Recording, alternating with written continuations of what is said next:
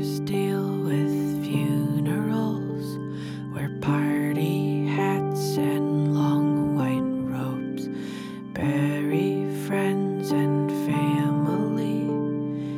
It's strange, it's strange to me. Hello，欢迎回到耳听他方，我是拿铁。我是美式。 上一期呢，因为我们刚和敏敏聊完关于创伤和心理疗愈的话题嘛，对，那么这一期呢，一方面是因为时长问题吧，然后第二方面呢，就是我们想跟大家再深度的聊一下对于创伤这个相关方面的话题。我们也是门外汉，所以我觉得我们想从普通人的角度，我们没有说可能有很大方面的，就是像我们之前那一期探讨的，比如说经历了自然灾害呀，又或是经历了一些战争啊，就特别大性质的事件的这种创伤，就是大家可能没有经历到过，但是更多的我们可能是经历到的是生活当中一些，比如说人际关系方面的创伤，跟家人相处的时候，你可能经历到的一些创伤，呃，情感方面的呀，或者是你的工作生活方面的一些创伤。所以我觉得我们更多的就是想这一期的话，主要聚焦在这些问题上。一方面是跟大家说一下我和拿铁本人自己的经历吧，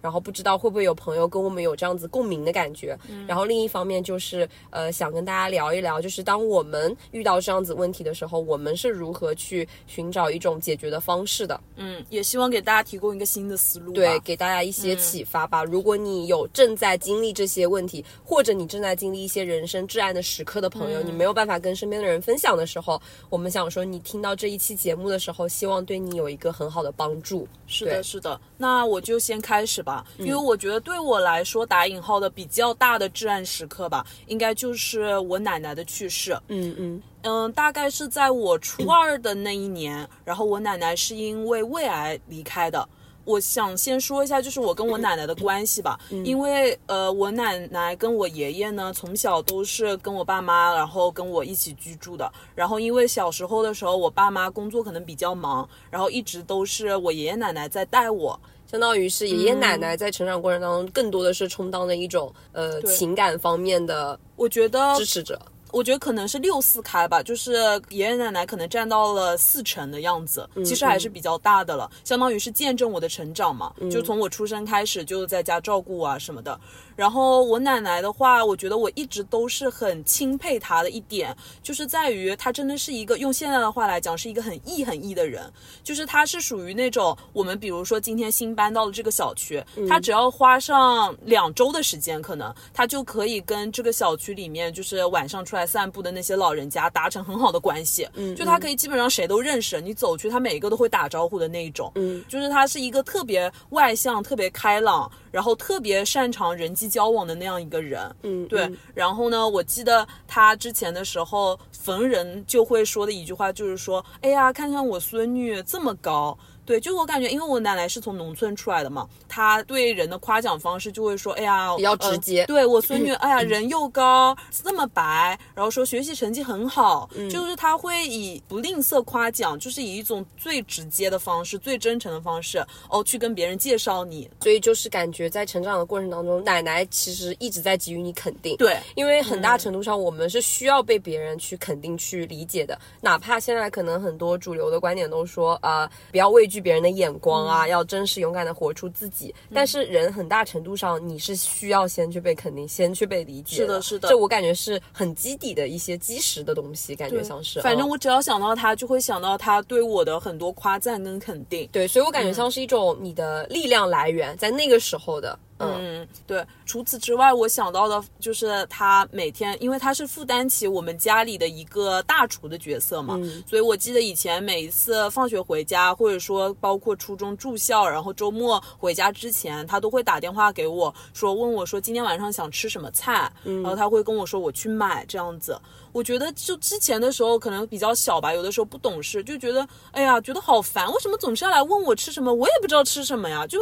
每天不就都那些菜吗？但是好像就是等但其实你回过神来的时候，你就会发现，其实他奶奶是爱对渗透在你的生活里面的点点滴滴。是的，嗯。是的。等初中住校一周才回去见他一次的时候，哎呀，我就觉得很难得，就是感觉每一次他来问我说哦想吃什么菜的时候，我都会就觉得还挺开心的。以对，所以我感觉就是中国人的表达，像我们自己家也一样，就非常的含蓄吧，就是感觉好像爱的话都不会直接说出来，他就只是通过一种比较委婉的方式对，他可能今天想问你说，哦，今天你想吃什么，他就是用行动去证明，就是哦，你想吃这个，那我就去给你买，就他马上就行动起来，但他不会直白的，就是说我爱说我你爱你，但嗯其实他。自己的亲人可能在生活里面已经千千万万次的说过“我爱你”这句话了，只不过隐含在他的行为里，可能隐含在他别的话里面，但是可能很多时候我们都没有意识到，对就。感觉字字不提我爱你，但是句句都是我爱爱你，对，嗯就可能千千万万次了，已经就。嗯是，的，是的，就这样子慢慢长大嘛。但是就是在我初二的那一年，然后包括当时我也是在住校吧，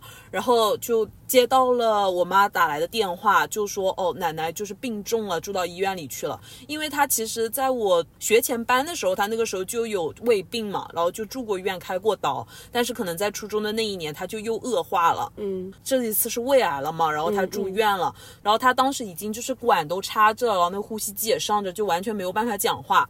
当时也来了很多亲戚，就病房里面围了很多人，就很奇怪。那个时候感觉就在大家的印象里面，可能那个时候你就要哭出来，对吧？就感觉说很悲伤嘛。对。但是，嗯，我感觉我这个人就有点奇怪，就是当你身边围了那么多人的时候，你反而那一刻你的情绪没有办法释放出来。我觉得我也有这样子的时候，嗯我不知道这是一个共性，还是说是我们自己的个性。嗯但是我觉得从某种意义上来说，应该是在人可能经历到这样子非常冲击、非常大，然后真的就是感觉像在梦里的这种时刻的时候，你感觉你可能你的情绪是没有来得及反应的，嗯因为你的人是需要一个接受的、慢慢接受的过程的。嗯所以我觉得可能在这个时候。就那个点吧，大家所经历的事情可能是不一样的，但是你的情绪它可能是相似的。嗯是的，是的。当时在病房里的时候，真的就特别懵，就感觉说，哎呀，这个平常就总是会问你说今天想吃什么的奶奶，现在竟然躺在了病床上。眼睛也闭着，就也没有办法跟你讲话。但是他们当时就跟我说，他其实是听得到你讲话的，你就可以跟他讲一些事情。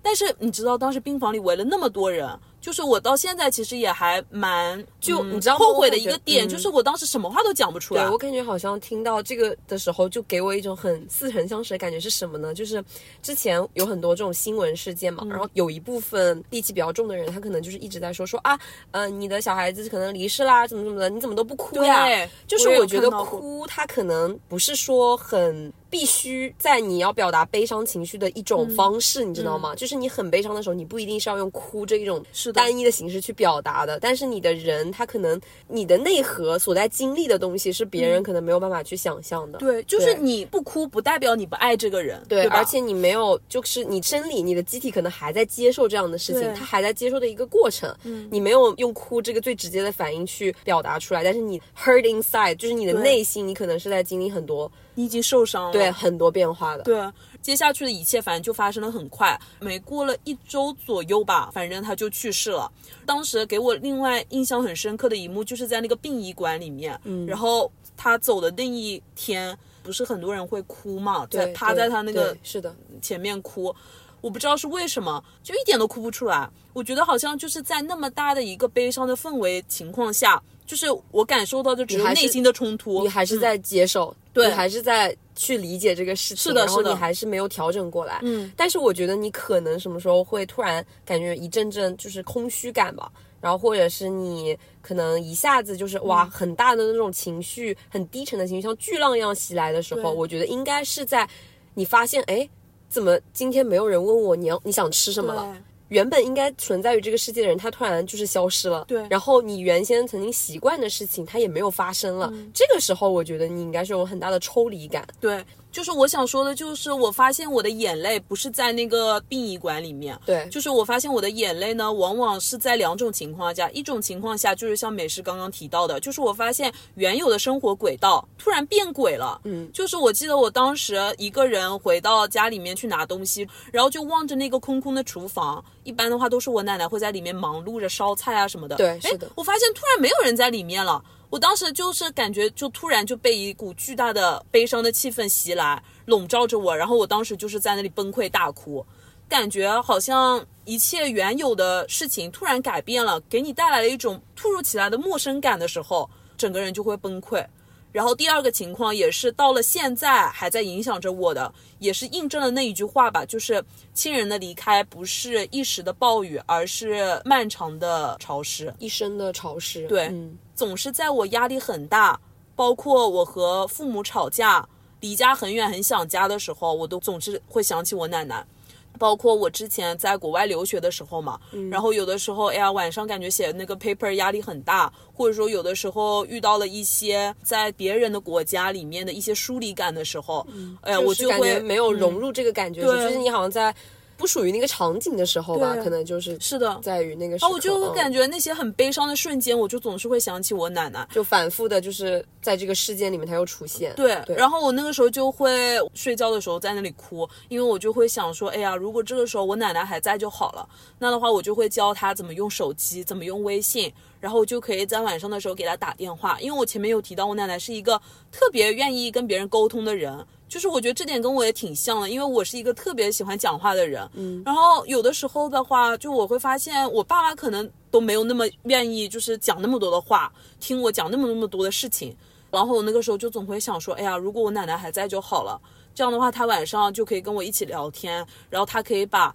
呃小区里面发生的事情告诉我，把那些亲戚间的八卦跟我说，我也可以把我在这里的事情跟他说。嗯，所以就是往往那种时候，我就会特别想他。然后还有一个情况，就是在我有的时候压力很大的时候，总是会做一些梦，然后我总是会在梦里梦到他。每一次醒来的时候，我就会在我的备忘录里面记下来，今天是几号几号，我就会说，哦，奶奶，我今天又梦到你了。然后我就会把梦的场景记下来，然后我我又会在后面写说，不知道你现在过得怎么样了，然后我希望你过的一切都好，嗯，这样子。我觉得，因为你的内心已经受伤了嘛，就像窗口一样，它可能这个窗口它是看不见的，就它可能窗口它是在你的心里的某一个地方、某一个角落里。但是当你反复的被这件经历所影响的时候，这件事情反复出现的时候，你其实就是在被这个创伤所影响。但是很多时候你可能就是不自知。但是我觉得你做的非常好的一个事情，应该就是你有自我意识的去寻找这种自我的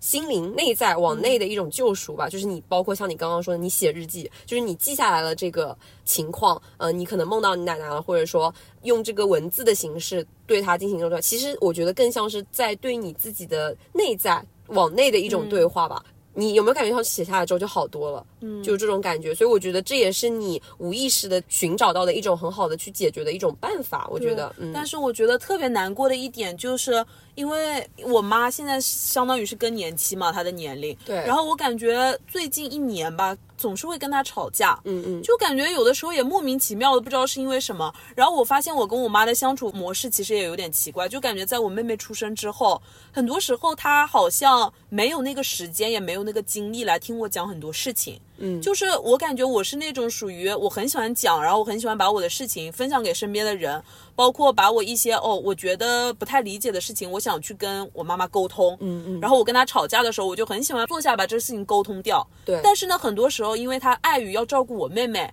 他没办法就总觉得没有时间，对她没有时间，我就觉得好像确实他很忙，我觉得确实我也应该体谅他，但是很多时候没有办法跟他沟通，然后吵完架，然后我自己在房间里面，我有的时候就会大哭的时候，我就会想，哎呀，如果这个时候我奶奶在就好了，就是我有很多事情就可以跟他嗯对，讲，其实我感觉好像就是妈妈可能有的时候忽视到了你的感受，或者是她可能她自己也在经历一些创伤，因为就像我们之前说的，可能。我们不仅要关注自己本身，可能也要关注你身边的人为什么会对他所我们现在造成的局面，为什么会造成这样子的一个局面？可能不仅仅是我们自身的创伤，可能妈妈她也是有创伤的。就像你刚刚说，可能妈妈刚刚生下了妹妹，她可能本身也在经历她自己人生的一种波动，就她也在经历一个新的阶段，所以可能这件事情对她来说也是有一些创伤，她也在适应，她也在调整。然后这个时候她可能哎就忽视到了你，然后这个时候我觉得可能在亲情方面，她可能也对你造成了一些创伤，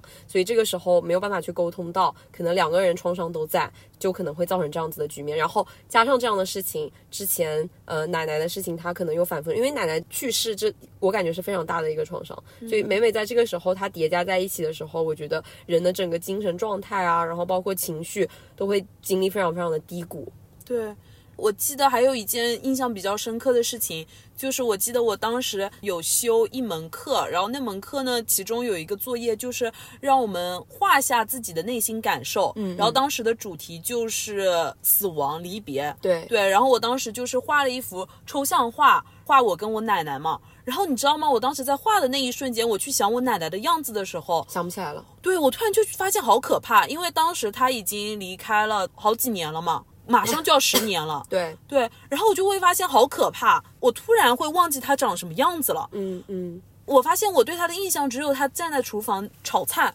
但是我完全想不起来。对，一个一个侧一个侧身，一个嗯，对，我就想到我当时看到过那部电影叫《Coco》嘛，就我刚想说对对因为就是嗯死亡不是终点，遗忘才。是对。就我会发现，虽然我记得他这个人，但是我突然会忘了他长什么样子，所以我就赶紧去找一些照片，就找到了一张他抱着我小时候的照片。对，然后我觉得哇，长舒一口气，我终于想起来他长什么样子了。但是我同时又会特别后悔，就我有发现小的时候没有跟他拍很多很多的照片。嗯，对，我觉得我也有这样相似的经历吧，因为我之前因为我有学过西语，然后也有接触过一些拉美文化嘛，然后像刚刚拿铁说的这部电影《Coco》，嗯寻梦环游记对《寻梦环游记》，我觉得当时这个墨西哥的亡灵呃，对，亡灵节，对亡灵节，我觉得就是给我很大的冲击。就我在看完那部电影的时候，我感觉我真的就是在某一些意义上，我感觉我好像一下子通透了。就是尤其是像刚刚那句话，死亡不是终终点，点遗忘才是。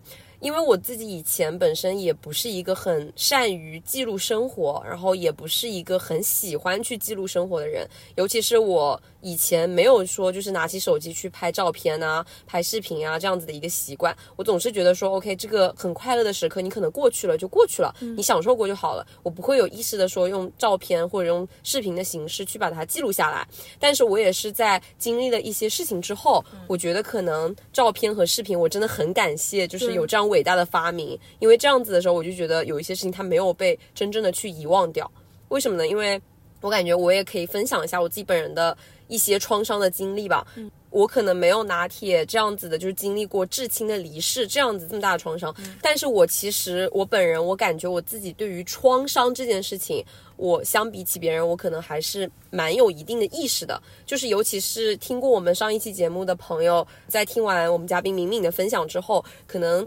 有意识到，就是说，OK，有的时候你的身体经历了一些不舒服的时刻，你可以自我的意识到说，我现在不舒服了，嗯，我有这样子的意识，就是我本人我是有这样子的意识的，就是我在经历一些事情之后，我觉得我现在很不舒服了，我需要做出一些事情，对我自己本人进行一个改变，我不想在这样的时刻里面了，就是我不能再这样下去，我觉得我自己很难受，我要去寻找一个改变，就是在经历了我，嗯，有一只狗狗的死亡之后，我才就是经历到很多这样子的事情。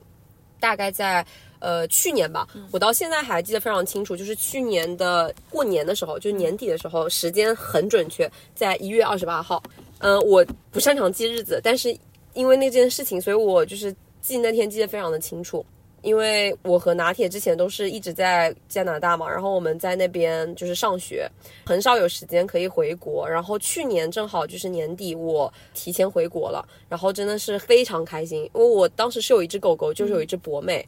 因为我从小就非常喜欢狗狗，但是我没有这样子的机会去养。然后那一只狗狗算是我真正意义上的，就是我自己养的一只狗狗，就是从它小，然后一直照顾它，我能够呃体验到，然后经历到。把一个很小的生命，从很小很小一点点，就可能就手掌大的一条生命，在你手里慢慢的长大，然后慢慢的经历这样子的一系列事情，我觉得非常的奇妙。然后我当时要回国了，然后我到现在我都记得我在回国打包行李的那个时刻，我真的非常的开心。我说哇，马上经历过可能十五个小时的飞机，我可能马上就要回家。当然那时候还要隔离，然后我就说哦，我还要经历多久多久，我就真的在倒计时，我就可以见到能见到。对，可以见到我的狗狗，我真的非常的开心。然后呢，就也是我觉得很愧疚的一个点。然后至今我觉得很长时间没有办法走出来，我就还反复的在想那个时刻是什么呢？就是我当时在我国外的书桌上。我有一张，就是我用拍立得记录的我那个狗狗的一张相片，是它刚到我们家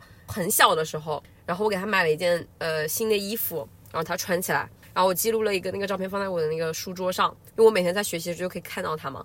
然后那个时候我在回国的时候，我在整理我的行李，你知道吗？然后我在整理我的行李的时候，零零碎碎的东西很多嘛，小东西。然后那一张相片，因为它就是有一些糊掉了，就是可能当时曝光没有曝光好，然后在后面我反反复复在行李里面放啊什么的，就是它有一点点破损，然后有一点糊，有一点脏了。然后我当时在拿的时候，哎，我顺手我就想说说，哎算了不要带了对，这张照片算了，不要带了，因为我手机里我还有底稿。然后我想说，我再去帮他回去再冲洗一张新的。然后我想说，我回去再帮他拍更多的照片。然后我说这一张算了，就不要带了。然后那一张照片我顺手我就放在了书桌上，后面可能就被打扫掉了。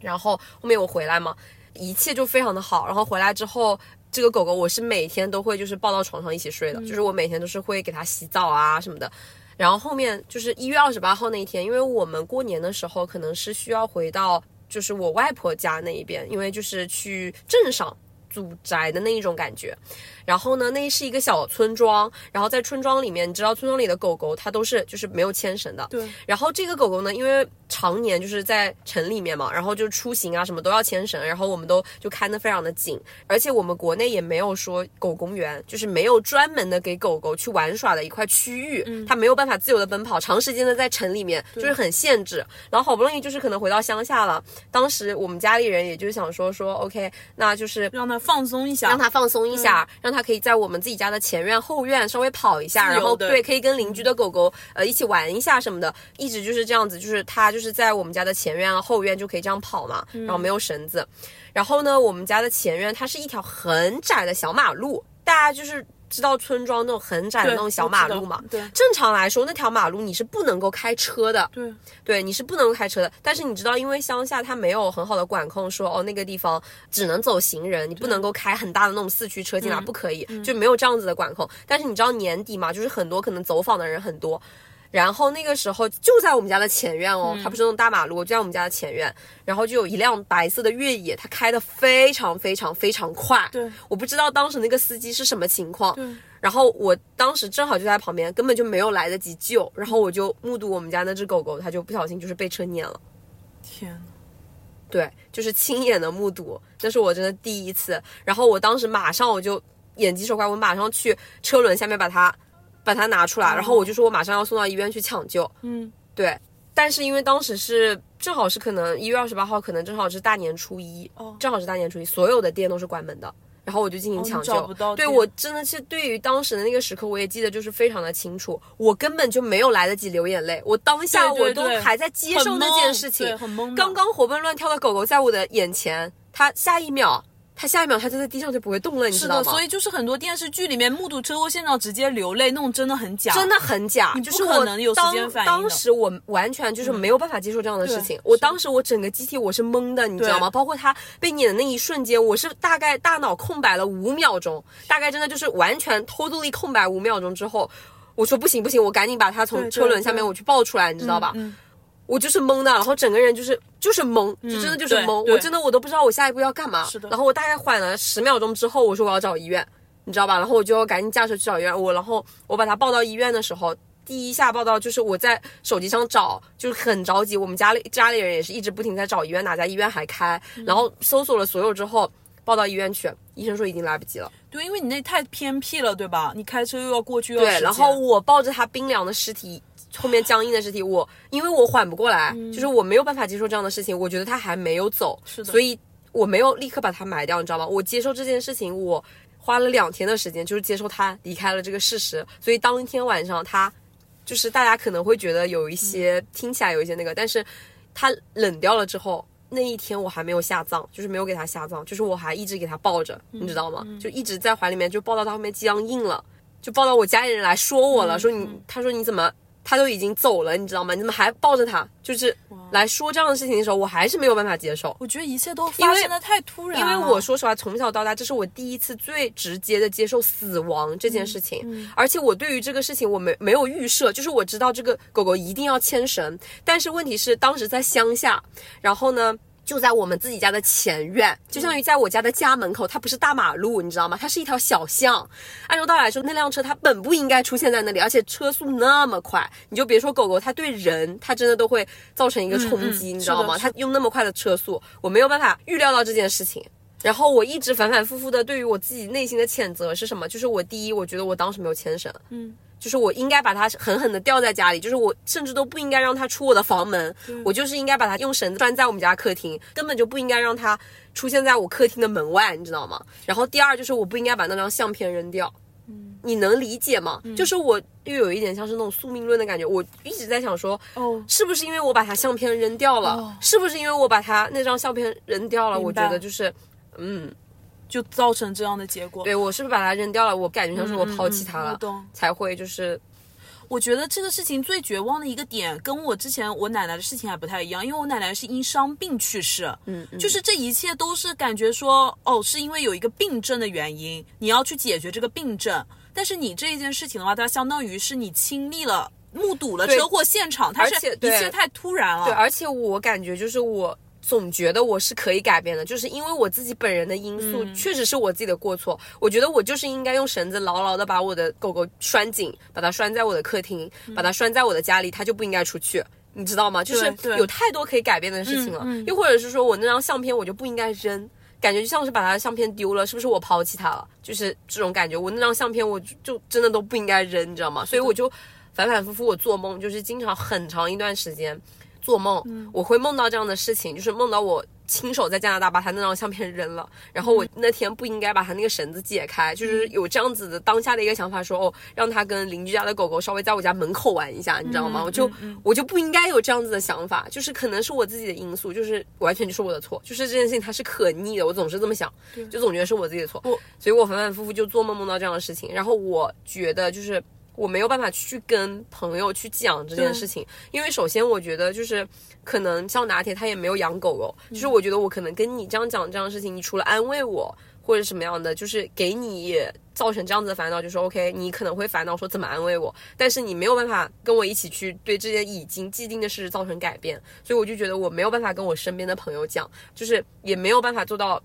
我觉得就是很多事情好像只有你自己才有能力消化。对，就是我只能我自己去消化，就只能我自己去想。然后我我家里人，你知道吗？就是说到这件事情的时候，我真的就是很想引出一个点是什么呢？就是我觉得。无论是父母还是就是我们从小长到大，我们自己国内的这个社会的环境吧，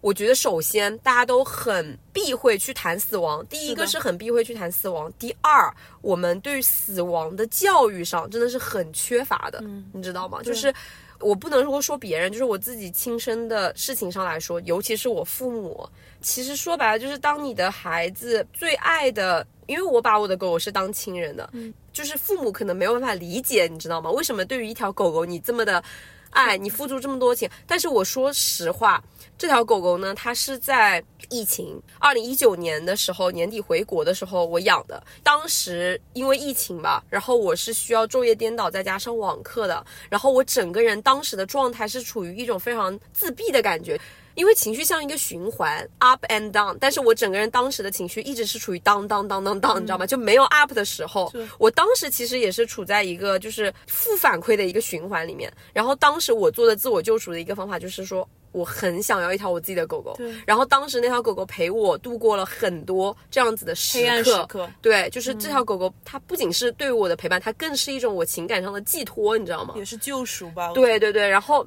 因为这样子的事情之后，就感觉好像一下子没有办法调节了。是因为我刚刚也提到，是我自己亲身第一次很直观的去接受并且处理死亡这件事情，你知道吗？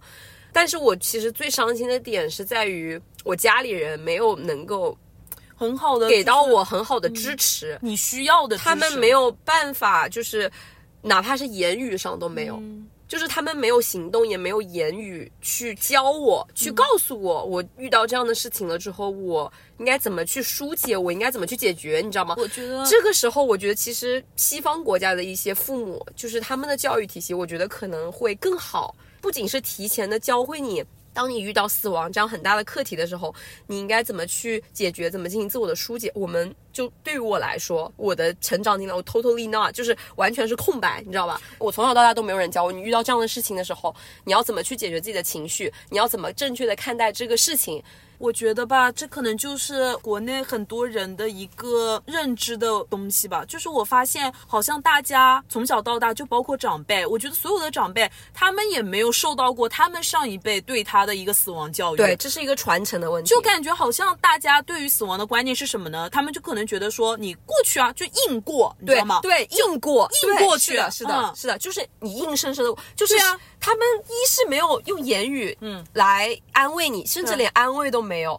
也不能说是安慰吧，就是他会安慰你，但是他的安慰就是只能就是很生硬的那种，就是过去了就过去，这事情已经发生了，你就接受它，他没有其他的更 soft 一点的方式嗯我觉。得这个是他们的一个误区，就他们可能就觉得我不能再跟你提这件事情了，因为我他们可能觉得哦，我每跟你提一次这个狗狗的事情，就会对你的创伤更加重，所以他们的方法就是逃避，就觉得说，哎呀，时间过去你一定会好的。但是真正的情况就是，当这个创伤在那里，但是你不去直面它的时候，它可能会埋得越来越深，是的。然后会一直对你产生间歇性的影响。对，是的，你知道吗？就是非常的让我伤心的一个点，就是在于，因为我提到时间点是大年初一，然后我家里人就觉得说这是一个很不吉利、很不吉利的事情，你知道吗？所以他们就是一是一方面就是制止我在谈论这样子的事情，第二方面就是他们所有人都感觉像是假装没有事情发生一样，他们就是该笑就笑，然后我虽然说不想把这个悲伤就是带给身边的人，但是我觉得我知道，就很多人都有个误区，就是感觉说我只要避而不谈这件事情，这件事情一定就会过去。但其实可能事实并不是这样子的。当你不去直面这个事情，你不把你的情绪完全的释放出来的时候，这件事情可能一辈子都不会过去。但是呢，大部分的人可能就觉得，哎呀，我避而不谈这件事情，我就能假装一切事情什么事情都没有发生过。对，因为我就是觉得他们的行为让我真的就是非常的难受。一方面是他们的安慰，就是在我看来就感觉就是像是没有安慰一样，你知道吗？就是你还不如不跟我说这样子的话，因为他们就是首先制止我谈论这样的事情，他们就觉得第一，就可能文化上来说这不吉利；第二就是他们觉得他们该笑就笑，你知道吗？但是他们的笑在当时对我来说真的是一种很大的刺激，就是我觉得说。这个狗狗不只是跟我相处了这么长时间，就是跟我家里人也相处了很长时间。为什么只有我一个人在消化、在接受这样子的事情？但是他们却没有什么反应。对，就是在他们看来就觉得一条生命这样走了就走了，你知道吗？他们心里我觉得肯定是难过了，但是好像中国人不太擅长把你自己的难过全部都流露出来、表露出来。就这个东西很难说，就是你知道吗？就我奶奶去世这么多年了，就是我爸爸就作为他的儿子，我也从来没有听到过他在家里讲他。就是我有的时候经常会想说，你觉得就是我爸爸他会想念他妈妈吗？我觉得一定会吧。就我也不知道他会不会在夜晚落泪，但是我们家基本上从来都没有讲过，偶尔会讲的，就是有的时候。因为我们家搬过家了嘛，有的时候开车经过我们以前的那个家的时候，我妈妈有的时候就会有一点开玩笑，或者说偶然间的问起我，就说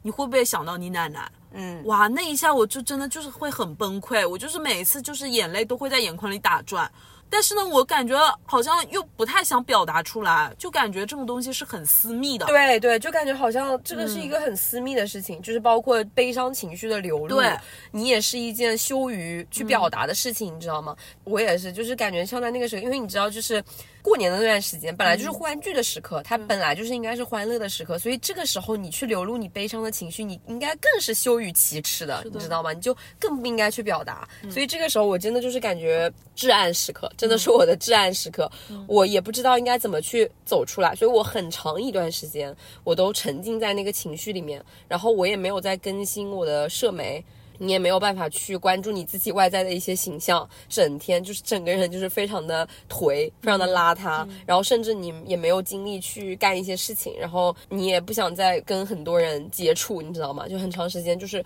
处在一个封闭的一个状态，然后我也没有跟朋友去讲，我可能就跟拿铁提到一下，但我也不想过多的去跟他阐述这件事情，因为我觉得可能朋友他没有经历过你这样的事情，他没有办法理解。然后第二，你跟他说的过多，可能对别人来说他也很困扰，怎么样？我觉得有的时候可能就会觉得，如果一个人没有完完全全的经历过你现在经历的事情，他就没有办法完全理解你的痛苦。对，所以我觉得都是徒劳，所以我没有办法，我就只能就是自我消化，就是我反反复复就是在经历那样子的闪回，就是那个瞬间我一直在闪回。然后坦白来讲啊，我是没有办法再走回到那条路的，就是我都没有办法保持站在我们家就是祖宅那个大门口超过五分钟，因为我只要站在那个地方，那个悲伤的情绪它会涌回来，你知道吧？就是站在那个场景里面，那件事情它就会一直不停的冲击你。所以我很难想象，我每到年关的时候，我如果要回到那个场景里面，我要怎么办？你知道吧？所以今年过年，我真的就是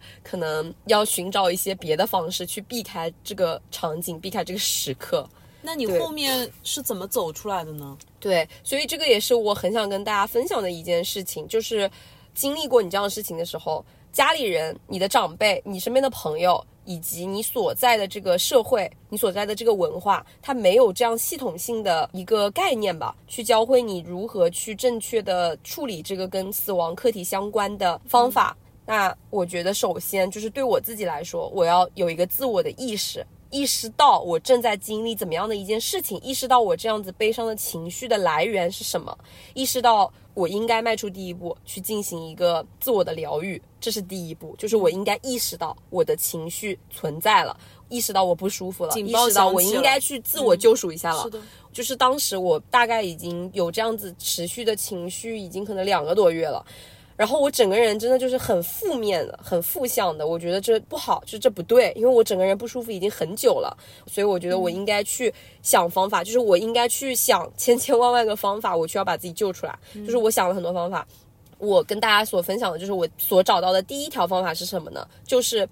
也是跟拿铁刚刚说的一样，我去记录，我去写，就是用文字的形式，把我当下的一些想法、一些情绪，我去表达出来，用文字的形式，因为我没有办法说。就我没有办法跟身边的朋友讲，那我就自己记录，就是我自己用很长的文字写下来我的感受以及我的思念，大概写了可能小一千个字吧。然后我记录下来之后，我把它抛在了我的某一个社媒上，但是我很快把它隐藏掉了。对就是我发出来这件事情，我记录过了，我就是一直让我自己看。但是你知道，我发出来了，就你得到了一个情感的疏泄。对我书泄了，我觉得文字是有力量的。然后我就反复的，就是在看我自己的那些文字，我就觉得 OK，我一方面我有宣泄到了，然后第二个就是我去找了有相似经历的一帮这样子的在互联网上的这样的一帮人，然后看他们的故事，因为他们也在用不停的在用文字疗愈自己，就是他们也在记录，甚至有一些朋友他们可能很详细的去记录下来他们发生了什么，对他们本来可以改变，他们没有改变的时候，我有看到很多帖子会说，哎呀，今天是妈妈离开的第几天，第几对天，每天都会对，所以我就是不停的去找有相似经历的人，然后我通过给他们留言啊，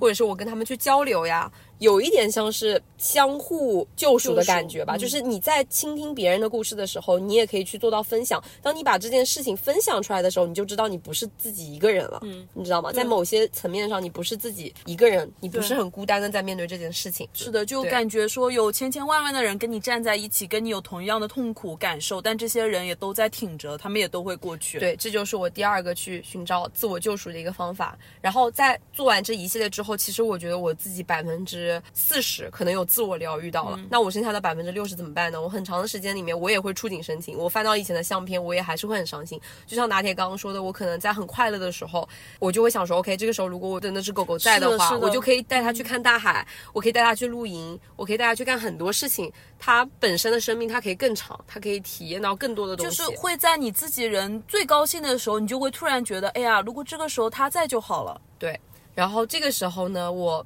可能多做了一步吧，就是对我来说是什么呢？因为我有提到说我是一个很宿命的人，就是很信宿命结果、因果的一个人。然后呢，我当时就是去寻找了一种信仰层面上的一种救赎吧。不知道大家有没有听说过有一个职业叫做宠物沟通师？嗯，对。然后当时我有在 Facebook 上联系到一个在马来西亚的一位持证的宠物沟通师。然后我有跟他聊我的事情，然后他说可以做这样子的一个专业的宠物沟通。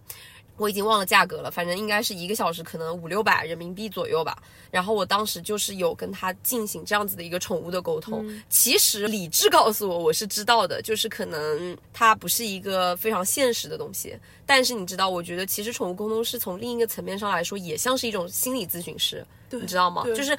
你是需要有一个第三方来告诉你，嗯，他现在去了另一个世界，你的狗狗现在它是过得好的对，它去了一个极乐的世界，它是快乐的。你自己告诉自己，你就觉得像是在自欺欺人。你需要一个第三方的口吻，用第三个人他来告诉你，跟你确认他是这样子的，他是快乐的。是需要得到一种这种确认。对我就是需要这样子一种确认，所以我愿意去花钱，你知道吗？我愿意花钱去让第三个人来告诉我这样的事情。所以我哪怕我知道他不是实际的，但是我其实对我来说，当他说出说，OK，你的狗狗现在它非常好，它现在已经往生了，它现在可能已经在彩虹桥了，我其实内心我真的已经有百分之六十有被疗愈到了。他在说说你的狗狗真的很感谢你跟你的相识啊什么的。嗯对，我觉得其实美式这样子做真的特别好，就是自我的向外去寻求一些疗愈吧。对，因为如果你一直困在那里，可能你就一直困在那。对，所以我在做了这个三个步骤之后，哪怕没有人教导我说你应该怎么去处理这样的事情，你怎么去正确的认识这样的事情，我自我的情绪上也得到了，就是相比起我前两个月的时候，我真的就是感觉。好很多，好很多很多很多，就是我起码能够像一个正常人一样正常的生活了，你知道吗？因为前两个月的时候，你就是完全没有办法像正常人一样去干事情。但是我觉得，就是在你自己进行自我救赎，你去想方法，你找到方法之后，你可能就是会有一个很大的改变。我觉得你的悲伤的情绪，它起码不是一直在悲伤了，它可能只是会像拿铁刚刚说的一样，OK，一方面又是时间治愈很多事情。虽然说这个场景它可能还是会出现，这个情绪它还是会时不时的袭来，但是很大程度的时候，你可能就是这件事情它只是在你心里某一个很隐秘的地方，它没有说被遗忘掉，它没有说离开，但是你是可以选择性的。Focus 在你自己当下的生活，对，这样子就是我我想说的，就是我觉得这个心理疗愈真的是一个很重要的事情，因为这个创伤你不去管它，就不代表它自己会凭空消失。你你去忽视它，并不代表它不在那里，对，它在那里，但是它会随着经年累月的积累，它可能会越来越严重，它可能。会在某一个时刻，它可能是给你灾难性的一击，你知道吗？所以我觉得大家真的就是要正确的去排解自己这样子的情绪，无论是通过自救，或者是向外，像我刚刚说的去寻找一些方法，或者是再不济就是你去寻找一些专业人士的帮助，这样子。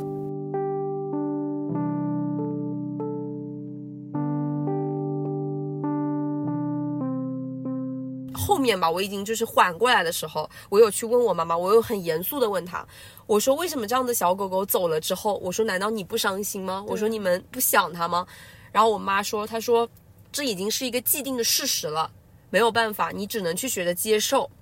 我妈妈跟我说的事情是什么呢？就是她跟我说，她小的时候也有这样子的狗狗，她有一条小黑狗，是她童年的时候的一条小黑狗，她也经历过那条小黑狗的离世。然后我当时我就问她，我说：“那你是怎么接受这样子的事情的？当它发生在你生命当中的时候。”然后我妈的意思就是说，她也没有上一辈去对她进行正确的引导，就像刚刚拿铁说的，没有人去教她。她说她就是过去了，对，她就是感觉像是时间，她就是过去了。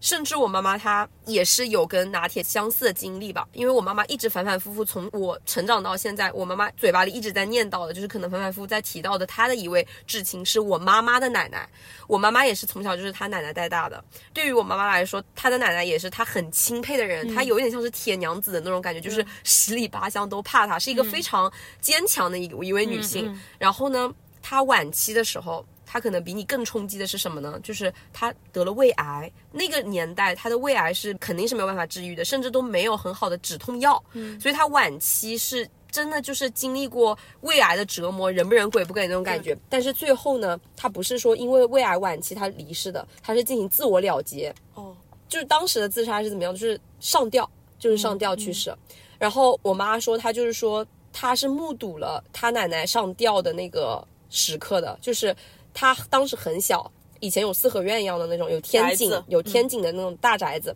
然后他们在可能在东边的一个房间，他们是一起住的，有一张床。然后当他玩完回去之后，他推开那个房门的时候，他亲眼看到他的奶奶上吊在那里，天，就是整个吊在那里垂下来。哇！所以你要想象一下当时的冲击是怎么样。嗯，但是没有人。跟我妈妈说要怎么去疏导这样事情，所以我觉得现在想回去，我确实也不怪她，因为我妈妈从小到大也没有接受过，关于如何去处理死亡这个课题，然后他也没有办法知道怎么去教自己的小孩去处理这样的事情，所以他可能他就是硬扛过来的，所以可能对于传承来说，我可能也是需要用这样硬扛的方式，嗯，去处理这样子的事情，对。但是我觉得我能学到，就是如果对我自己的小孩，我应该去学习一下，我要怎么教会我的小孩去正确的认识这样的事情。我觉得首先就是不要回避吧，因为你知道以前我们高中的时候，不是学校里面有人会跳楼嘛？对对，然后你知道吗？就是我听闻那些学长学姐说，就是当时跳楼的那个同学的班里的班主任就会跟那些同学们说，就谁也不要再提这件事情。对，就大家都不要提。对，就大家虽然知道说，哎呀，班里有一个人昨天就因为这件事情没了，但是到了今天谁都不能再提，到了未来你就要假装这个人从来都没有出现过。我觉得真的很难以接受，对啊你知道吗？它可能也是一种方法，对于我们国人来说，就回避可能是一种比较委婉的方式吧。但是我真的觉得这个方式对于我来说，我很难接受，真的很难接受。就是对于我来说，我甚至都觉得有一点冷血，你知道吗？就像是你昨天还在相亲相爱相处的同学，可能同事。为什么大家就能够做到第二天若无其事？就是我觉得没有人能做到。虽然说不是说要要求大家就抱在一起哭或怎么样，就是我真的很想要一种很专业的、很正向的方法，就是大家一起走出来。我觉得至少就可以，比如说大家一起办一个告别会。对我甚至觉得嗯大家一起办一个告别会，大家一起去缅怀，我都觉得是一个能让我接受的方式。就我很没有办法接受，曾经栩栩如生他在的人，他今天不在了，但是大家要像若无其事，好像他从来没有在一样。这对我来说真的是一个更残酷的方式，你知道吗？就只有我一个人在不停的在回忆他嘛，在纪念他嘛，就这种感觉。对，就这里我也想提一下我爷爷的故事，因为前面我一直讲我奶奶没有提到我爷爷嘛。其实我爷爷，我现在想回去，他心里一定是有创伤的，并且造成了很严重的后果。嗯，当时我奶奶去世了之后，其实我爷爷身体还不错，但是那个时候我脑子里到现在都还有一幅画面，就是他一个人坐在我们家的那个阳台上，就坐在一根小板凳上，然后就呆呆的望着外面。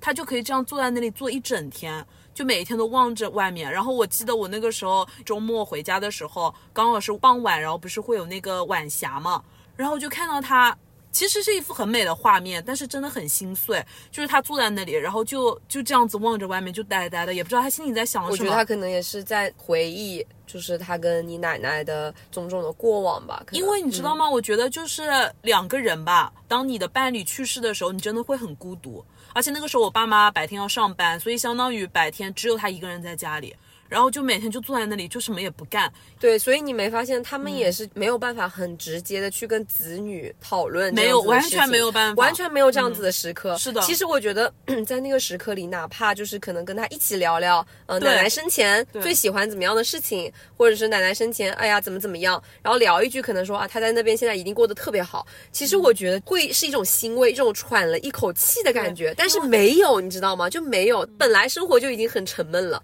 但是你长期又自我消化的时候，真的很痛苦，真的很痛苦。对，因为我奶奶是一个特别外向的人，但是反之，我爷爷是一个不太说话的人吧。对，所以有的时候我们也会想了，就觉得说，哎呀，如果是我爷爷先走的，可能我奶奶这个情绪她就能对朋友啊释放出去了，但是我爷爷就不行，他就会只会每天呆呆的坐在那里，然后也不下楼啊什么。其实我爷爷后面就是紧接着我奶奶很快就走了，他其实身体还不错，但是后面因为什么高血压还是什么一系列的病吧，反正就后面心病了，我我也觉得可能是，反正一年之内吧，就没几个月就也草草的就去世了，就一切都来得太快。然后我也是到了这几年听我外公外婆讲才知道，就是我奶奶走之后，我爷爷基本上每天晚上都会哭哦，自己躲在被窝里哭。但是这些事情他从来没有跟我们讲过。对，所以有的时候我真的就是因为我们都有接受过西方文化的一定程度上的冲击，所以有的时候我觉得可能在看待西方人，他们可能对待诸如此类的人生课题的时候，他们那种开放的态度、开放的方式，真的还挺让我觉得鲜活吧，可能说是，就是。他们就是会办一些告别仪式啊，就是大家一起，就是甚至还可以在告别仪式上可能欢声笑语的讨论一些事情吧。就是我觉得他们可能把这个事情放在台面上，对然后以一种可能很庄重或者有很诙谐的方式，然后让大家都说 OK，我们在对这个生命进行一个告别，不是说它不在了，它存在过，它也一直会存在于每个人的生活里面，它从来没有走过，就是这种感觉，你知道吗？因为我觉得其实直面它是一个非常重要的事情，就对包括我记得我之前在国外的小学里面，他们经常会上的课就是死亡教育课，嗯，对，也相当于是从小就告诉大家应该怎么样面对死亡吧。对，是的。然后我也特别喜欢墨西哥那个亡灵节的文化，因为我之前也有经常参加过我们当时西语的学院，然后有举办的很多这种关于亡灵节的啊各种活动吧，真的非常的让我有感慨，就是感觉很不一样，真的很不一样。对，对，所以我觉得从我们自己私下来做的话，我觉得反正就是要直面这件事情，就不要避讳去谈这个死亡。对，然后你要去寻找很多自我救赎的方法。是的，你一定要开始改变，我觉得，对就一定要走出舒适区。你可能不要自己一个人待着，你要更多的跟别人去说，不管是专业的人还是你的朋友，我觉得你能说出来，可能你的情绪就会得到很大的缓解了。对，是的。那我觉得刚刚我们有聊到关于可能至亲的离世啊，或者是爱宠的离世这种死亡方面的课题。那我觉得其实生活当中也有很多人际交往方面的这种带给别人的创伤。那我这里想分享的就是我跟拿铁之前我们两个有去一个餐厅吃饭吧。我觉得这可能不能说算是创伤，但是有一些内心比较敏感的朋友，会有像我们这样相似的时刻。然后不知道大家会不会有这样子的经历，就是当你遇到不如意的事情，或者可能被别人重伤的时候，你就会一直反复不停的会想这件事情，嗯会一直反复不停的会复盘这件事情。其实我觉得这从某种意义上来说，已经是他人对你造成一定的创伤了。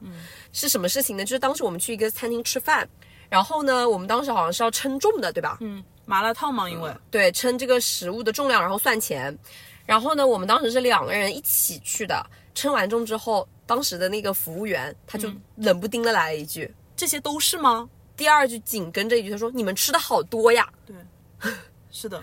然后他当时还抬眼给我们投来了一点鄙夷的对”目光。对对对对，因为这件事情就是我们两个同时都有这样子的一个感受，嗯就说明他可能不是我们想多了，因为我们俩同时都感受到了这种我觉得有被冒犯到嗯对不友好的，然后很冒犯的时刻。然后大家有些人会觉得说，哦，你们大惊小怪些什么啊？但是一样的，回到刚刚的话题，首先第一点，我已经自我意识上，我觉得我不舒服了。嗯这个时刻是我自己，我们两个同时都有的情绪，我们觉得被冒犯了。对对吗？那这个其实就是自我意识上，其实就是对我们的一种创伤，一种冒犯。嗯我觉得这个就是我们意识到首先的第一件事情，因为他当时说的是你们吃的好多啊，我们两个当时还以为是听错了，以为以为我们当时还以为是他说错了，对然后我们当时还。我记得我还问了一句，我说啊，你在跟我们说吗？对，就觉得很嗯困惑。然后他说，他当时重复且肯定的语气，很轻蔑的说了一句：“他说，对呀、你们不觉得你们吃的很多吗？对，同样都是女性，你知道吗？就是感觉我当时第一下，第一下是冒犯，第二下就是感觉我在被 PUA 了。同样身为女性，嗯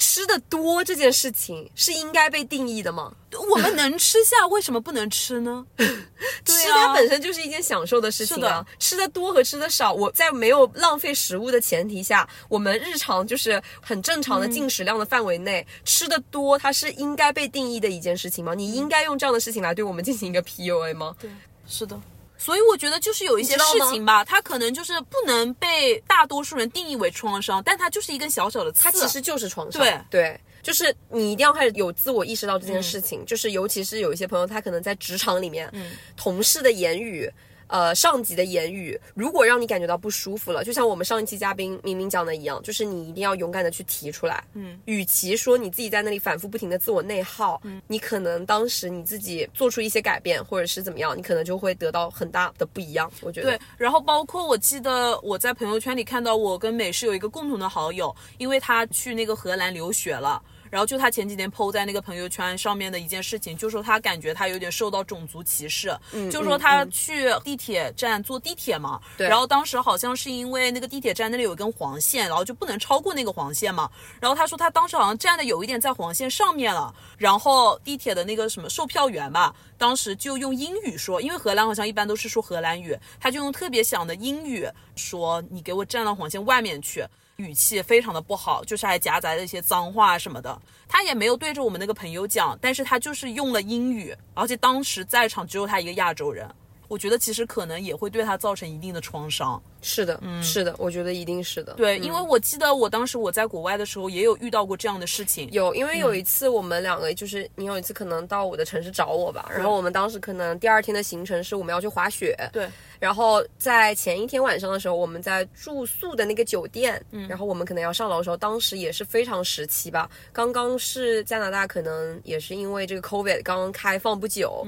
然后当时呢，我们是打算一起就是乘电梯上楼。然后我记得很清楚，在那个大堂那个等电梯的那个地方，有一对黑人的母子，嗯，分明是我们先排在前面。如果是按照西方人的逻辑来说，既然我们在排队，那肯定是我们先进，对吧？先到先进。即使是你不想跟我们乘同一班电梯、o k 那我们先进这一班，因为我们先等了，你可以再去寻找下一班电梯。但是当时那对黑人母子，他们就直接强行的越过了我们，强行的挤进了那个电梯，并且正当我们想走到电梯里面的时候，他就是用很鄙夷的口气说：“嗯嗯。”对对，我记得。然后他一边摇着手指，非常粗鲁的说：“嗯嗯。”意思就是你们不能进来。真的很居高临下的感觉。对，是的，就反复想到这件事情的时候，也是就是受到了歧视，就是对我们来说也是一种创伤。对，是的。然后我还记得，就是我大一刚到加拿大去留学的那一年嘛，嗯，然后我当时是上一节儿童文学的课，对，然后我记得我当时跟另外一个中国的朋友吧，然后我们当时坐在那个位子上，跟我们坐同一桌的有两个加拿大当地的白人女生，然后她当时老师的分组要求呢，就是说，哎，你坐在同一桌就是同一组，然后大概四五个人嘛。然后刚开始他们两个表面上都弄得挺好的，就说跟我们一组啊什么的，我们甚至都已经完成过一两项作业了。但是到了第三次的时候，他们就是突然的就以一个理由，就是说他们的朋友突然加到这节课里面来了，所以他们要换组。但是那个时候其实根本就已经没有人能加入那个课了。对，所以他其实就是找了一个随便的理由吧。就在我们当时的感觉来说，可能觉觉得我们是亚洲人，亚洲人，所以不想跟我们同一个组。然后当时我跟那个朋友也是一直在想说，干嘛？为什么突然要换组？对对，所以我觉得就是总结来看，就是这些事件。我觉得就很像是上一期我们那个嘉宾明明提到的，首先你关注你自我之后，就关注你为什么会得到这个创伤，就关注这个创伤事件背后的一些原因。嗯，然后你也可以去关注到，就是可能你身边的人对你造成这个创伤的人，他可能也有这样子的创伤。嗯，就像我们之前说的，就是可能前面的那个服务员，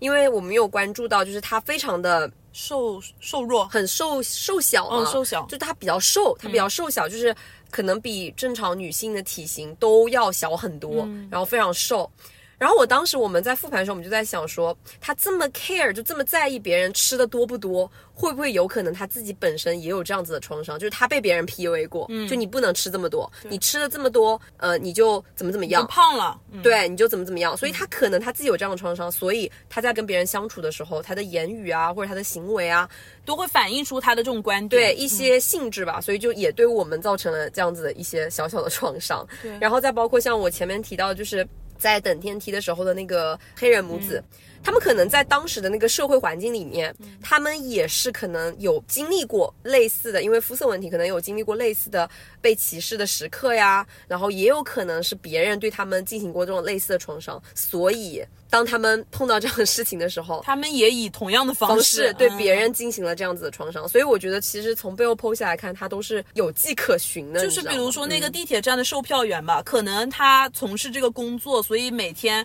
可能会有很多人对他大吼大叫。或者对他不尊重，所以说当时他看到有人违反规则的时候，他可能也就以同样带有一些戾气的言语回击回去。对，所以我觉得可能这些都是造成这些创伤背后的原因。嗯，对，所以我觉得就是可以透过这些现象去看到的一些东西。我觉得可能当你分析背后产生的逻辑的时候，所以我觉得在我们这样讲的时候，哎，我突然就觉得 OK，有点有一点释然了。可能他也就是别人对他造成过伤害。那他就是才对我们造成这样子的伤害，所以我觉得如果要让这件事情停止的话，就是我们把它消化掉，然后我们不要再对别人造成这样子的伤害。就是我们了解到这样的事情，我们看过了，我们了解了，知道了，那么就 OK 了，就不要以恶制恶。对 对，是的，就让这份恶在你这里终止，然后你把美好带出去，说不定就大家也能把美好带出去。对，是的，嗯，然后我觉得，嗯，还有一些情况是什么样的情况呢？就是可能在跟家里人相处的时候，嗯，你可能有的时候也会或多或少的受到了原生家庭带给你的创伤，就包括跟你自己的父母亲相处的时候，可能有的时候。后他们不能百分百了解你想要的是什么，或者你的想法是什么，然后他们的言行举止，或者是跟你交流的方式，可能是有一些过激，或者是用了一些不太恰当的方式，对你造成了一些创伤，然后你没有办法去跟身边的人去诉说。呃，也很难自我消化，因为你知道，从小长到大这样子的环境是经年累月，它是不断积累的。嗯，就像是之前我们说的，环境和过去的经历造就了现在的你。嗯，你很多自己的行为举止可能反映着你过去的经历，这样子。所以你要怎么样才能从这样子的很长的一段时间跳脱出来，或者是把自己自我救赎出来？我觉得可能。可能会嗯，需要向外多去寻找一些心理疗愈吧。因为我感觉总是会听到网上很多人剖嘛，然后包括朋友也会说，总是会有原生家庭的问题。是的，因为包括虽然说我觉得我妈已经做的很好了，但是不可避免的就是肯定会有一些争吵，或者跟她有一些生活当中的摩擦。然后呢，我觉得我最，我觉得我最佩服我自己的一点啊，不是我自夸，也不是什么，就我觉得我自己能够做的最好的一点，就是我能够马上的发出警报，就是我能够马上就是在心里跟自己说，我现在这个时候我不舒服，嗯，这个时候。我觉得我这个环境我也不舒服，这个时刻我也不舒服，我现在的情绪是不对的。我觉得我再这样下去，我自己真的是很难受的，我真的是。我的生活不可能会有一个很好的改变，会有一个很好的向上的一种这样子的感觉，所以我现在要立刻马上让我自己从这个情绪里面出来，所以我现在我要去找办法。嗯，我觉得是我自己最好的一点，发现警报，然后寻求帮助，因为没有人教我这样的事情，这个事情是我自己，我也不知道是为什么，可能也是过去的经历或怎么样嘛，就是我自己就是会有这样子的意识，所以我真的很想跟大家说，一定要有这样子的意识，就是你要先自我对话，就是我现在不舒服了，然后你再去想办法。所以每次我跟我妈就有这样子的摩擦的时候。我就是会先跟自己说我不舒服了，然后再就是我去寻找这样子的方法去对抗它。对，就是去脱离当时的那个环境吧。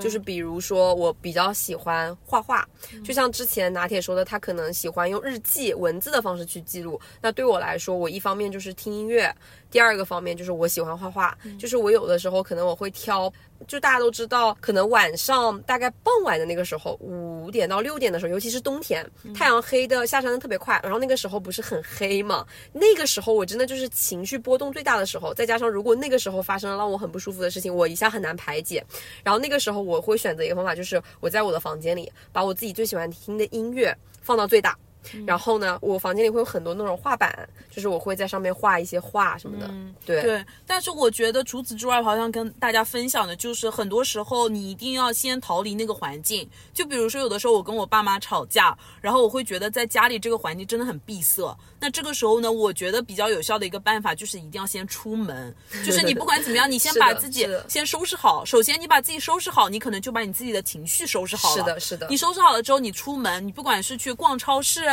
或者说去公园里散散步，嗯，或者甚至就是图书馆，对，去书店，你只要先出去，然后你把自己收拾好、捯饬好了之后，你可能心情就能得到一个比较好的愉悦的效果。对，所以我觉得我有的时候可能每次跟拿铁碰面，然后我们讲一些自己的事情，它也是一个很好的一个改变的方式。对，就是感觉在家的时候，你就像在一个洞穴里面，是的，整个被包裹住了的感觉，就很奇怪。嗯。哎，我觉得吧，就是感觉每一个家家家都有本难念的经嘛，就包括我觉得，其实我妈作为这个家庭的很重要的一个主宰者吧，我觉得她其实也有自己的。很难以言说的痛苦吧，就是因为我妈她这个人的话是一个性格上来说比较强势的一个人，嗯，她就想很多事情都随着她的方向发展。如果当家里的一些琐碎的事情或者说秩序没有按照他的既定的方向发展的话，他就会很生气。对，但是我今天早上还刚刚看了一篇推文，他们就说，其实，在家庭里承担这种角色的人，其实他往往都是最痛苦的人，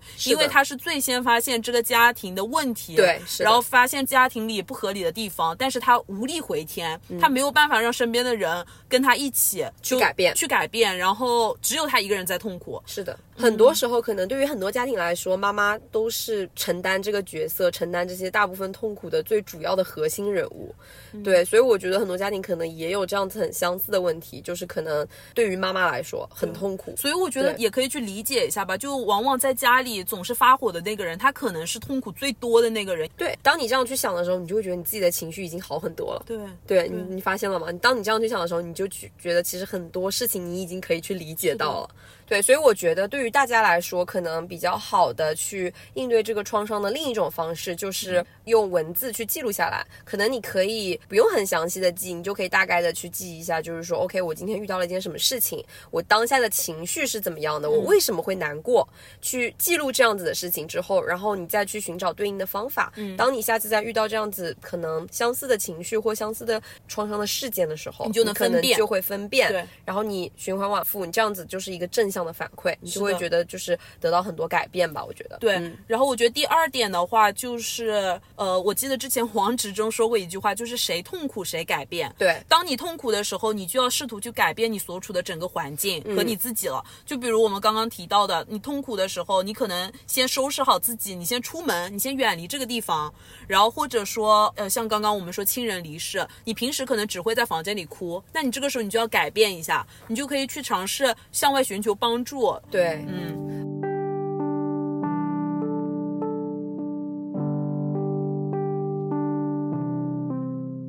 OK，那最后呢，我们想跟大家聊一下，呃，如果有朋友对这个创伤此类的话题或者作品非常感兴趣的话，我们可以有两个很好的推荐给到大家，大家可以去看一下。然后我觉得可能从其他层面上可以对朋友们进行一个很好的启发，因为包括我自己本人在看完这些作品之后，我觉得我整个人也是得到了一种升华，从其他意义上的吧。嗯是的，嗯是的。首先是一本书啦，就是我们想推荐的，就是我们高中期间读过的一本。对对对，因为我和拿铁，我们高中的时候就有在接受加拿大的教育。因为我觉得有些朋友可能不是很了解加拿大的朋友，他可能不是很知道加拿大的呃历史发展和社会背景。我觉得我们这里可以做一个很简短的小小的介绍。嗯，就是大概加拿大是十九世纪左右建国的嘛。它建国之后呢，就发现一个问题，就是最开始生活在加拿大土地上的那些土著人，他发现没有办法安置他们，然后他们双方之间总是会产生一些冲突，对就不管是土地啦还是什么。对，因为像大家现现在看到很多人都说，可能加拿大会比美国更包容一些。因为我们当时高中的时候就有一句很经典的话，源自于我们加拿大的老师。他们自我的认同上来讲，他们就觉得加拿大是一个 mosaic，就类似于拼图一样的。但是美国呢是一个 melting pot，什么意思呢？就是说，你来到加拿大，你的文化是可以被保留的，因为大家都知道加拿大是一个移民国家，就是各个多民族多民族的，就是可能各个肤色的人、各个人种的人，可能你来自亚洲，你可能来自中东，或者你可能来自非洲，各个地区的人在加拿大。就是街上的多元化也很强，但是我觉得这一切都是他们历史发展以及一系列的抗争史下来之后接受到的教训和结果。嗯。然后他们就是觉得说，可能去美国的话，你自己本身你自己身上的一些东西就被磨灭了，你会强制性的被融入到美国的文化里，就融入到一个大锅里对，所以叫 melting pot。但是如果像在加拿大的话，大家都是拼图，只是你在那个拼图的板块上拼上了你自己这一块。是的哎，我当时听到我就觉得非常的新奇。对然后呢，包括我们当时在读的很多文学作品，也都是跟他们当时的历史背景相关的。因为我觉得会看时事新闻的朋友可能都知道，就是比如说像欧美社会，他们很大的存在于他们社会里面的问题，可能一方面是酗酒成瘾，嗯，对，然后还有一方面就是毒瘾，嗯，尤其是我自己很喜欢看纪录片嘛，爱看纪录片的朋友，如果你看过那个美国街头的那种，就是有一个城市叫 Phoenix，就是凤凰城，你有看到他们那个街头的实录，你就会发现满街头都是瘾君子。但是呢，我们原先在加拿大的时候，就是街头也确实很多这样子的 homeless，嗯，有一些 homeless 可能是他们自己本身有很严重的这种酗酒问题，整天就是可能沉浸在那个酒精里，时而醉，清醒的时刻是少数。然后呢，有一些可能是瘦骨嶙峋的那种，长期被毒瘾所折磨的那种人，对，这是他们社会很大的一部分的问题。对，但是这所有的问题都是表面，嗯，就是我们要看到这些问题背后的实质性的原因，才是他们这件事情的根本。我觉得，对，然后就继续说到，就其实建国之后就有一段比较黑暗的历史，就是他们当时为了处理那些土著人的小孩，就是他们就觉得这些土著人呢跟他们思想文化都不太一样，对他们想同化他们，对对对所以他们当时从十九世纪左右开始就开始创建了一些叫做原住民寄宿学校，对，就是叫做 residential school。对对，这些学校里面大概是怎么样？就是他们有牧师，嗯，他们可能想用宗教去同化嗯，包括语言啊各种层面，然后文化、宗教去同化当时土著民的小孩。对。所以他们就是强制性的把这些土著民的孩子从他们的亲生父母身边强行的掠夺走，然后把他们就像集中营一样，强行的圈在 residential school 里面，对。然后让他们强迫性填鸭式的进行这些教育，西方的然后必须要让他们强制性的讲英语，接受这些文化，然后信他们的宗教和信仰。对，然后在这个学校里面呢，还会有很多生理的、精神的、心理方面的迫害。对对，比如说，如果你今天讲了你们土著语的当地的语言，OK，那你就要被打。对然后以及不停的被那些牧师啊什么老师告知，你们的文化是最低等的文化。对，就是一直强行的给你灌输这方面的知识。对，说你一定要接受西方英文的教育，对，因为是英文才是最高等的，对。你的土著的语言就是最低劣的，就一直不停的打压你，对，然后就给你负反馈，嘛相当于。对对对，是对的。再还有很多他们的文学作品里面都有就是描述到，就是他们当时可能有一些小孩在里面可能会受到被性侵。被性侵，甚至被同性的牧师男男牧牧师对对所性侵，非常的普遍。对，所以对他们来说，不仅是生理上的，然后也是精神上的，就很多的迫害。这一段黑暗的历史吧，就是一直都在被反复的提及。对对，然后包括如果去加拿大上学的话，一般都要学习这段历史。对，是的，对，所以到目前为止，到今天吧，就是加拿大不是还会有一个什么 Orange Day 嘛，就是要穿上橙色的衣服，就要缅怀这些人，然后牢记这段历史。对然后之前还有一个 Truth and Reconciliation Day，就是和解日。就包括他们那个总理特鲁多，对吧？然后就要站、站出来，然后就是对那些土著人的小孩啊，上过那些 residential school 的小孩表示道歉跟致歉吧。对对对。所以我们现在这里要推荐的这一部作品叫做《Indian Horse》。对它这一部作品里面，其实很大程度上讲的就是这个主人公，呃，Saul。主人公 Saul 他是一个土著民，然后呢，他就是从小在 residential school 里面，他就是遭受到了这样子的性侵，嗯，对，然后他也是当时很小，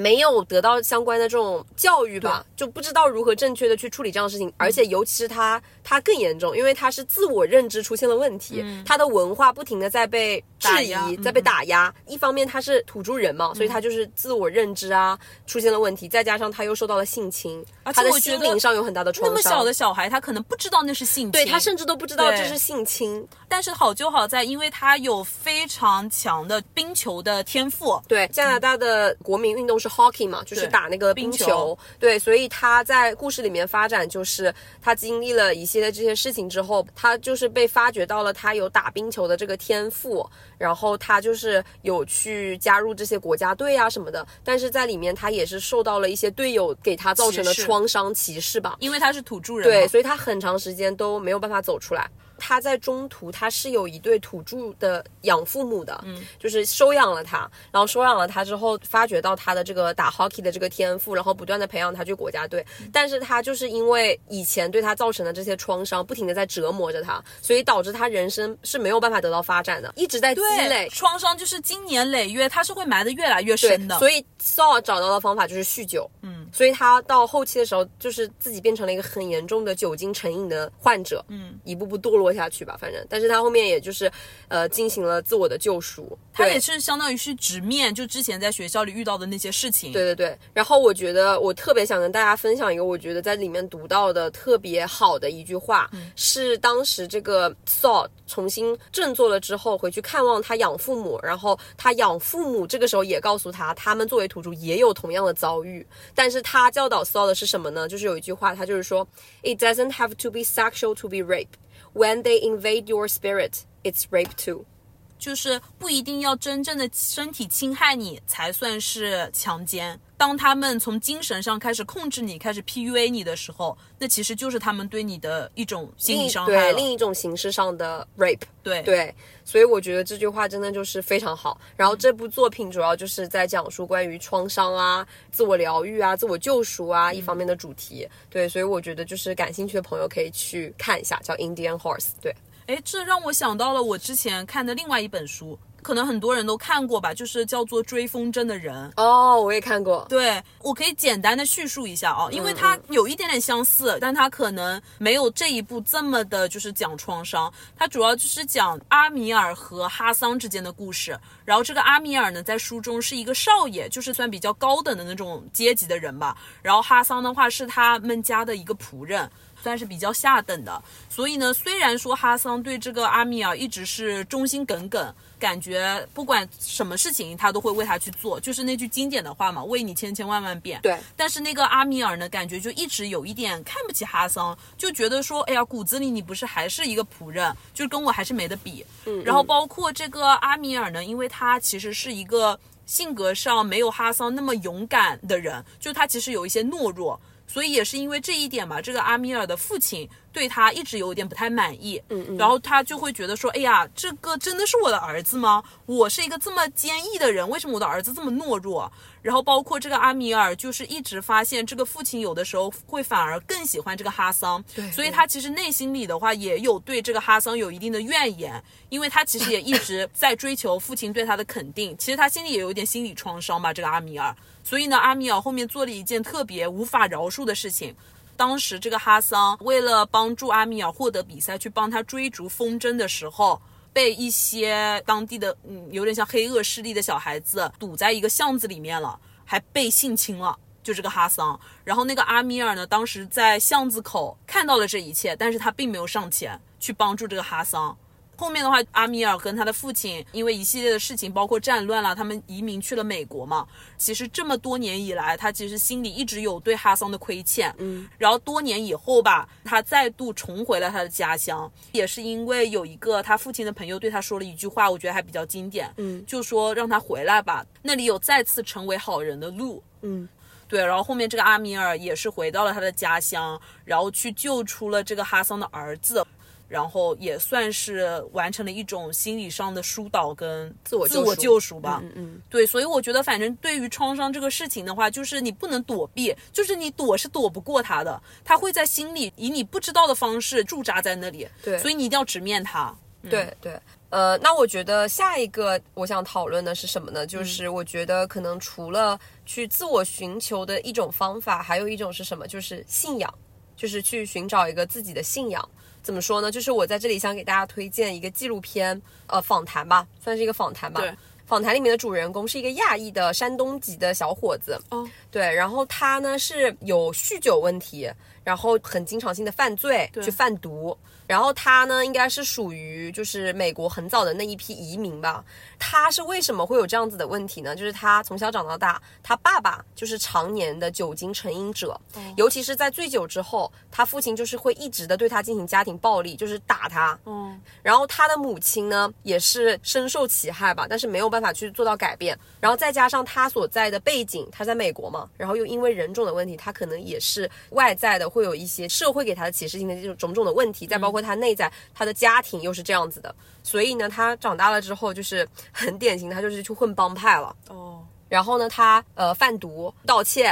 酒精成瘾，如此循环往复的问题，在他自己来看，他觉得都是归结于他父亲身上。嗯就是如果他父亲不是在他小的时候酗酒，一直打他、骂他，就不会造成他现在的这样的局面。所以他觉得他父亲就是那个罪人，对，他父亲造就了这一切。是的所以他跟他父亲的关系非常的差。嗯就是他是不会跟他父亲去交流啊，或者怎么样。然后他跟他父亲长时间就是一度就是好多好多年都是冷战的，就是没有讲过话。然后他呢也是因为这个贩毒的问题，在美国是蹲过好多年的监狱的。嗯但是他后面为什么会做出改变呢？他在访谈里面分享的是什么？也是关于这个创伤一系列的问题是什么呢？他的母亲也是华人嘛，他的母亲是信那个基督教的，嗯，对他母亲是信教的嘛，但是他自己本人他是信佛教的，嗯对。对，然后他从监狱里面出来了之后，因为大家都知道美国有那个酒精成瘾患者，就是那种戒毒所一样戒。酒精交流的那嗯种协会，帮助你去呃控制这个酒精成瘾的问题，就是这种交流会嘛。他有去加入过这种暴力倾向的研究会，去跟大家座谈，就是怎么解决这个暴力问题等等。但他一系列这个尝试试下来之后，他觉得都没有得到很本质的改变，就他还是那个他，所有的事情都还在。他没有任何的改变，你知道吗？因为他没有直面最根的那个。对，这个就是他在访谈里面提到的问题，就是也是一个很有意思的经历吧。他妈妈有一次去教堂的时候，他正好出狱，然后呢，他妈妈就是说要带上他一起，他当时就跟他妈妈说。妈妈，我不信教，对。就是我我是不信教的，我不喜欢这种传教的呃东西，所以他不会去跟牧师交流，所以他说我可以载你去，就我可以送你去，但是我不会进那个教堂里面的，对对。然后他妈妈说 OK，那没问题，那你就送我去，你在门口等我吧。然后这个时候呢，他把他妈妈送到那个教堂门口的时候，他的车坏了，哦。对，他的车坏了。车坏了之后呢，里面的牧师出来了，哦。就牧师跟他说，他说我们今天做了一些黑豆面，就是你要不要进来尝一下？嗯嗯对，因为他是亚裔嘛，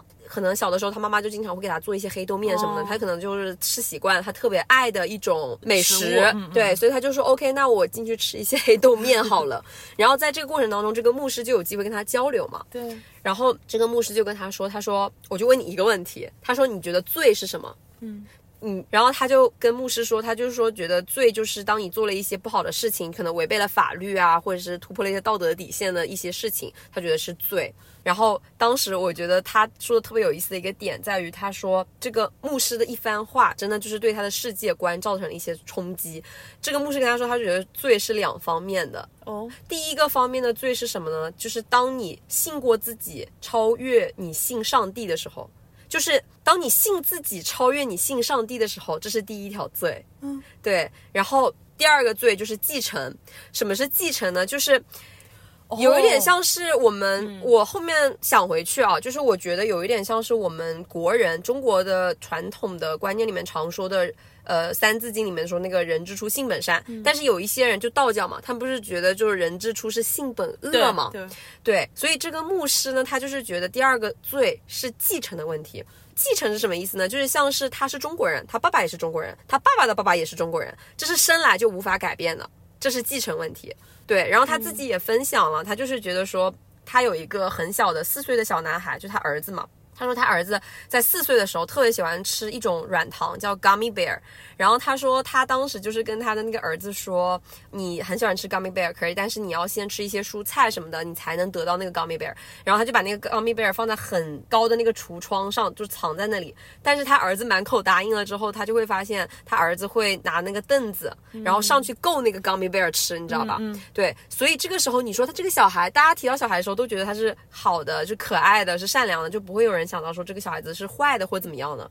但是他的观念就是说，其实这个是一个继承问题，在他们的那个传教里面，可能就会觉得说。因为亚当和夏娃嘛，Adam，他可能天生他就是坏的，所以这个基因是刻在我们骨子里的。所以这个时候他提出了一个让我觉得非常颠覆我世界观的话是什么呢？他就是觉得他说，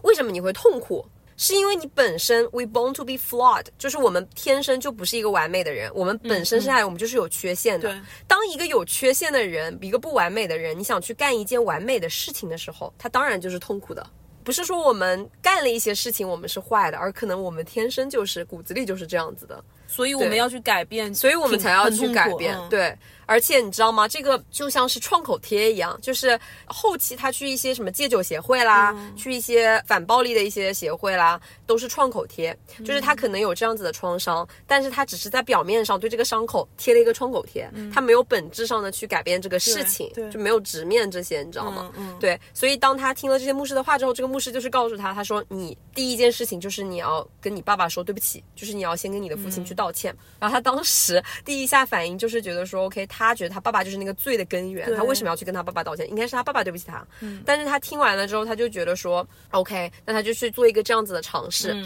我觉得对于这个接受访谈的这个人，我觉得当时也挺牛的一个点，就是在于他真的有一直不停的去尝试，有意识到自己这个问题，他去愿意去改改变。嗯对，然后当时这个牧师也说了一句很经典的话，打了一个比方吧，就是像一台车，车是有刹车系统的嘛。当你的这个油门大于你的这个刹车的时候，你的车肯定就停不住，它就会失控，对。对吧？所以这个宗教这个信仰就像是你的刹车系统一样，哦，就是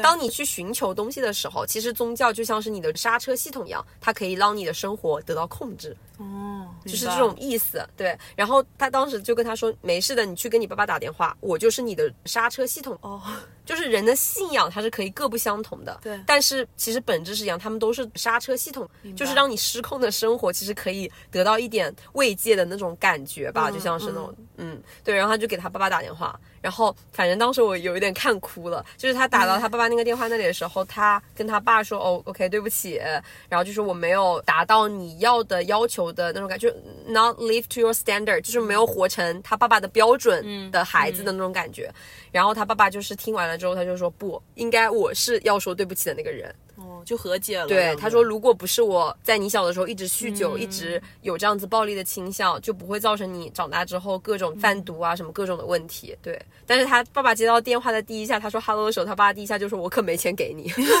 对，然后他当时反正聊完之后，就感觉好像就是他爸爸本来也不信教，你知道吧？但是就是后面他们的父子关系得到了很多缓和之后，他爸就是也会就是去教会啊什么的。他爸本来就是觉得说教会都是骗子，就是骗你的钱啊什么的。然后当时我就觉得 OK，我听完了这个访谈之后，我也有很多感触吧，就是感觉好像这个宗教也是一种信仰和宗教吧，都是一种方式，你知道吧？就你可以信很多不同的教，可以是佛教的，你可以是基督教，你可以是各种什么教的，但它归根结底都是一种方式，那包括我觉得其实跟精神世界上的一种救赎的一种心理咨询式。师也有点像，它也是一种方式。对，对，还是要向外去寻求，就不要只是自己整个人封闭着。嗯，对，所以我觉得是吧？尤其是对于强迫症或者完美主义者来说，当今社会不是压力也很大嘛？就是大家就感觉好像很多时候都没有办法喘气一样的感觉，你会觉得很痛苦，就觉得没有办法从这个生活里面找到一个出口。但是我觉得，如果真的这么去想的话，其实嗯